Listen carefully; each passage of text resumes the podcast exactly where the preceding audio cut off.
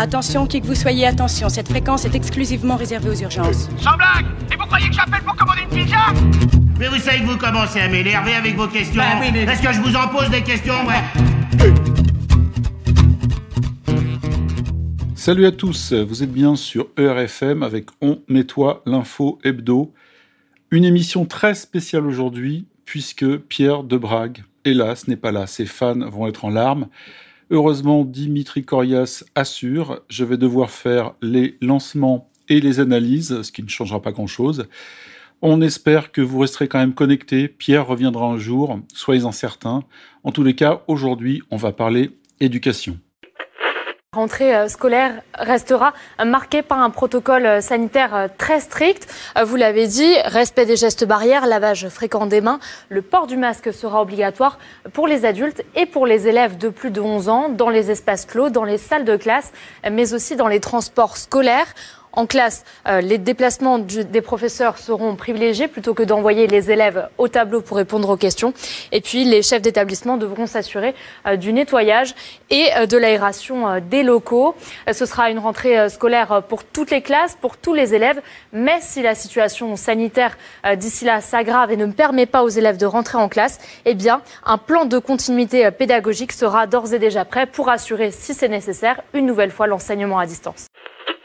Le thème de la semaine, c'est un thème en fait qui est passé un petit peu inaperçu pendant la crise sanitaire provoquée du Covid-19, cette espèce de terrorisme médiatico-politico-sanitaire qui a touché les Français pendant trois mois, de la mi-mars à la mi-juin. D'ailleurs, ils n'en sont pas encore bien remis. Donc le thème, c'est l'école dans le viseur néolibéral.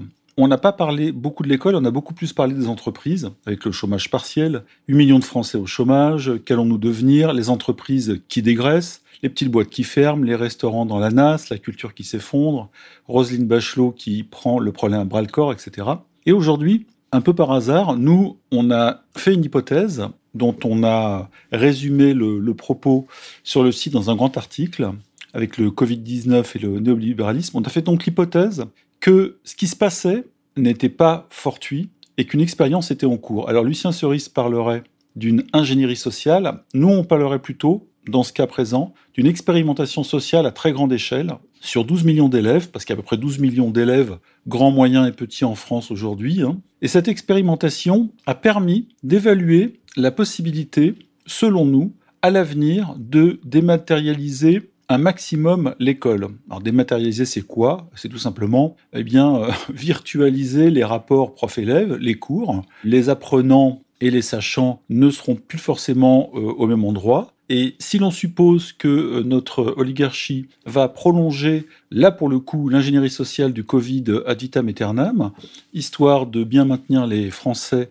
sous les ténoirs, eh bien il se peut que l'école, peu à peu, se virtualise, se dématérialise et laisse les élèves ou une partie des élèves chez eux avec les profs qui, eux, enseigneront à distance. Donc ça a été fait dans l'urgence, mais beaucoup de profs ont réussi à s'organiser. Une partie n'a pas joué le jeu, 5 à 6 et une partie des élèves, entre 5 et 7 a complètement lâché. Donc ceux qui étaient déjà en, mode lâchage au fond de la classe, à lancer des, des boulettes empoisonnées aux profs ou à leur tirer dessus à la calache, ceux-là ont quasiment disparu des radars. Aujourd'hui, on va parler du fait que, comme beaucoup de secteurs d'activité euh, auparavant publics, je dis bien auparavant, eh la médiocrité grandissante de l'éducation nationale, en fait, est devenue un marché juteux. Et pas seulement potentiellement. Pourquoi?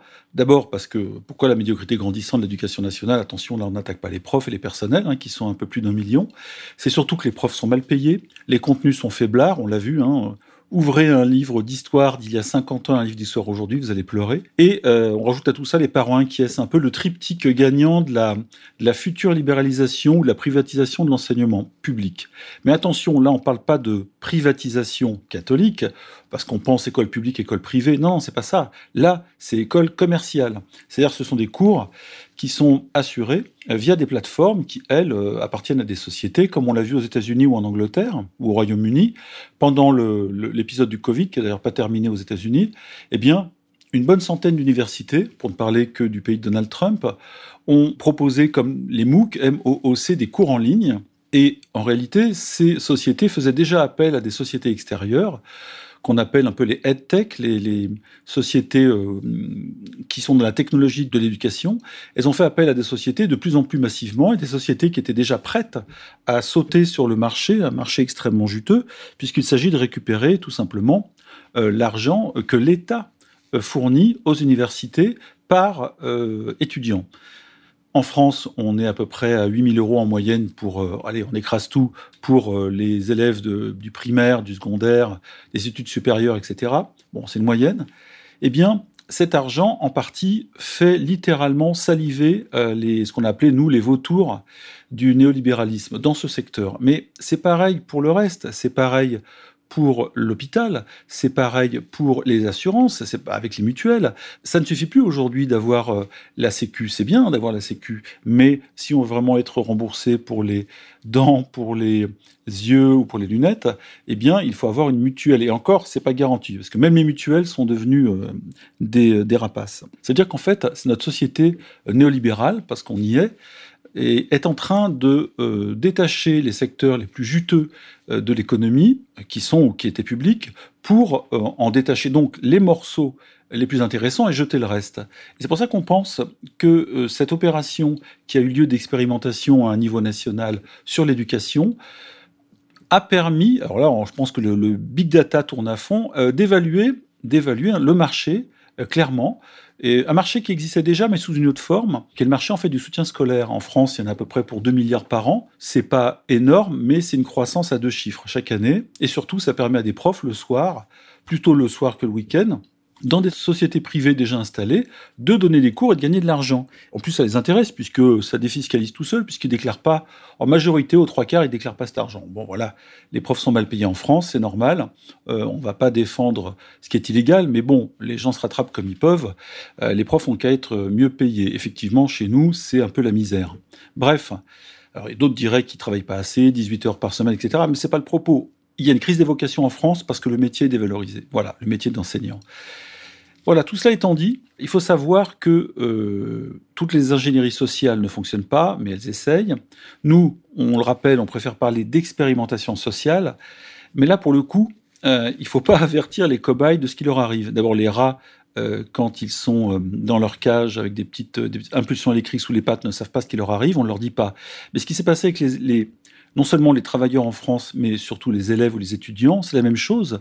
Ce sont un peu des groupes euh, d'expérimentation, comme les groupes placebo, qui ne savent pas ce qu'on leur fait, mais les autres qui leur font, eux, le savent très bien. Et ça, c'est pour pas que, justement, la subjectivité vienne brouiller euh, le, résultat de l'expérience. Tout ça nous fait dire que l'État euh, risque de lâcher peu à peu, comme quasiment, c'est le cas, objectivement. Hein. L'instruction, comme il a lâché la sécurité, la protection sociale, etc., la santé, on l'a vu avec la crise de l'hôpital, qui n'est pas une crise, hein, qui est une volonté euh, oligarchique, néolibérale absolue. Euh, même l'immobilier, hein, laisser pourrir des quartiers pour euh, développer la spéculation, etc. Donc, on sent que l'école est dans le viseur, c'est notre titre. Alors il y en a qui vont dire euh, oui, mais euh, si les enfants apprennent jeu chez eux, s'ils ont déjà des tablettes, ce qui déjà de fait des tablettes en classe et virtualise ou euh, mène au, à la virtualisation des rapports prof-élève, etc. Alors euh, comment l'école va faire pour continuer à faire sa propagande? Parce que c'est vrai, l'école c'est aussi une propagande. C'est l'instruction, mais nous on le sait, on le voit tous les jours. On essaie de rentrer dans la tête des enfants ce qui arrange le système. C'est ça la propagande. Et euh, on dénonce ce qui dérange. Nous, on, a bien vu qu'Alain Soral était maintenant cité dans les manuels scolaires comme étant euh, l'ange absolu du mal.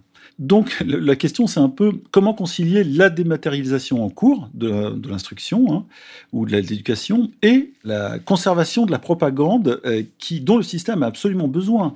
Euh, pour les grands, il y a les médias et pour les petits, euh, il y a l'école. Voilà. Donc comment faire? Eh bien, en fait, c'est simple. De toute façon, comme les, enfants sont déjà tous sur mobile et une bonne partie sur ordinateur, et les mobiles et les ordinateurs se croisent de toute façon. Ces objets euh, qui captent l'attention la, la, des, des, mômes, beaucoup plus que les médias classiques, euh, on peut dire que le problème de la disparition de la propagande à l'école est presque résolu, parce que la propagande se fera sur le net. C'est pour ça que les lois aujourd'hui arrivent sur la censure de l'Internet, et c'est pour ça qu'il est aussi important de maîtriser l'Internet pour les forces oligarchiques et euh, d'isoler les dissidents, les malpensants, on les appelle comme on veut. Hein, on l'a vu avec euh, les Facebook, les YouTube, tout ça qui saute, les comptes de, des gens qui euh, prônent une lucidité, un peu de vérité sur l'Internet, ça, s'effondre de partout, ça concentre les tirs de l'oligarchie. Donc, le problème de la propagande est résolu. On sent que les vautours néolibéraux veulent faire de l'argent avec l'école. Il y en a déjà qui est fait avec le soutien scolaire, on l'a dit. Mais il y a encore mieux, c'est capter justement la part des impôts qui va euh, à l'éducation nationale, hein, on le rappelle, un peu plus de 50 milliards d'euros par an, et ça, c'est un grand marché. C'est comme quand BlackRock est arrivé euh, avec Monsieur Larry Fink à côté de Macron, on l'a vu assis euh, à côté du président de la République française, on demande ce qu'il fout là, hein, il n'a pas été élu, et qui, et qui regarde l'épargne des Français, cette 14% d'épargne des Français, ce qui est assez énorme, et qui ne sert selon lui à rien, et qui pourrait aller dans les poches de, des, grandes, des grandes sociétés financières comme BlackRock. Hein, qui pèse, je le rappelle, deux fois le PIB français, 6 hein, 000 milliards d'euros. Bref, c'est la même chose, on s'intéresse à l'école pas pour l'instruction des enfants, mais parce que c'est un marché, et ce sera un marché futur. Donc nous, on a déterminé ça, et on a vu le Covid-19 est l'occasion absolue de passer non seulement d'un capitalisme à un autre, hein, du productif à l'improductif, c'est-à-dire au financier, comme l'appel de ses voeux Attali, hein, qui veut carrément détruire l'industrie automobile et l'aéronautique. Merci pour la France. Et donc là aussi, on a un glissement euh, d'une éducation à l'autre, et c'est très important, parce qu'il est tout à fait probable, d'ailleurs on l'a vu avec l'affaiblissement total du bac, qui va passer quasiment à l'oral et qui sera donné en, de manière continue, en contrôle continu, dans les années qui viennent, les gens devront se débrouiller eux-mêmes, comme ils se débrouillent aujourd'hui pour leur santé, devront bosser plus et avec des conditions économiques dégradées, puisque on le sent, le, CDI sera sur la sellette, il en restera quand même, uniquement pour les gens qui sont dans les grands groupes et puis les PME assez solides, mais pour les autres, ça va être uberisation et compagnie, c'est-à-dire plateforme numérique. Débrouillez-vous, et c'est ça le néolibéralisme, c'est qu'il n'y a pas de filet en haut, mais il n'y a pas de filet en bas. Ici en France, les choses étaient plus tenues avec notre économie mixte sortie de l'après-guerre, hein, le CNR, Conseil national de la résistance, avec euh, le, soutien social de la part euh, des gouvernements successifs, mais ce soutien a commencé à se déliter avec les années Chirac, les années Sarkozy et Hollande, et puis maintenant Macron. Donc socialisme, centre, gauche ou droite, rien n'a changé. Le système, c'est on virtualise, on néolibéralise, et surtout, on détricote les programmes sociaux qui ont été acquis de haute lutte par les Français. Aujourd'hui, euh, les Français ne voulant pas lâcher, on l'a vu en 95 avec Juppé et euh, les manifs des Gilets jaunes, ne voulant pas lâcher sur ce qu'on appelle leurs acquis sociaux, mais qui sont tout simplement naturels, eh bien, des ingénieries massives, euh, que ce soit du terrorisme, que ce soit du terrorisme donc djihadiste ou du terrorisme sanitaire, comme on l'a vu avec Covid-19, eh bien, tout est utilisé pour justement briser les collectifs, briser les solidarités et imposer une accélération des réformes dites euh, libérales que même un Macron avait du mal à imposer euh, avec tout son pouvoir euh, sur le trône. Le pouvoir présidentiel en France est très fort. Il n'y arrivait toujours pas, c'était très compliqué, et même si les textes passent, les gens renaclent. Et là, on voit que au bénéfice de, de ces trois mois de, flou artistique euh, total en France et de contention des Français, eh bien, on va tout simplement passer d'un capitalisme à un autre euh, qui va euh, donner la part belle à une société beaucoup plus libérée au sens atalien, puisque, je le rappelle, il y a quelques années, c'est lui qui a même proposé à Nicolas Sarkozy, qui lui avait euh, laissé ce, ce, travail avec ses 300 propositions, je crois, de libérer les énergies en France, etc. Mais en fait, ce qui se passe aujourd'hui, c'est tout simplement l'application du programme Attali. Et Macron n'en est que le représentant, euh, et euh, on voit ce que ça donne. Voilà, donc j'espère que les parents vont pas flipper il faut qu'ils prennent en charge eux-mêmes, on le sait pour l'avenir, une partie de l'instruction de leurs enfants, alors qu'eux devaient les éduquer. L'instruction euh, ne sera plus donnée de manière aussi simple par euh, l'école publique, qui aura, on, l'imagine, moins d'argent et puis surtout moins de profs, puisque euh, dès qu'on parle plateforme numérique, comme pour l'ubérisation dans les transports, etc., les livraisons, eh bien, les gens sont moins bien payés, sont plus précaires, et il y a une concurrence féroce entre les travailleurs. Il serait temps que les Français prennent conscience de ce à quoi servit euh, l'épisode soi-disant sanitaire du Covid-19. Et entre autres, il a servi donc à terroriser les Français pour faire passer quelque chose derrière. Et ce quelque chose, c'est effectivement la dématérialisation dans les entreprises et dans l'école des rapports sociaux pour mieux éclater, pulvériser euh, les solidarités et surtout les liens qui existaient depuis toujours et qui aujourd'hui euh, n'arrangent pas évidemment le néolibéralisme, c'est-à-dire les grandes sociétés qui vont en faire du profit et qui euh, sont évidemment à l'affût derrière ces changements avec à la tête de l'État des gens qu'on peut appeler effectivement complices de ce changement qui ne va pas faire plaisir au peuple de France. Eh bien on va se quitter là-dessus, colonel. Au revoir. Voilà, c'était On nettoie l'info 43e édition, On nettoie l'info hebdo, en espérant que Pierre de Brague va revenir pour me soutenir et vous faire profiter de sa parole d'or au numéro 44. À bientôt à tous.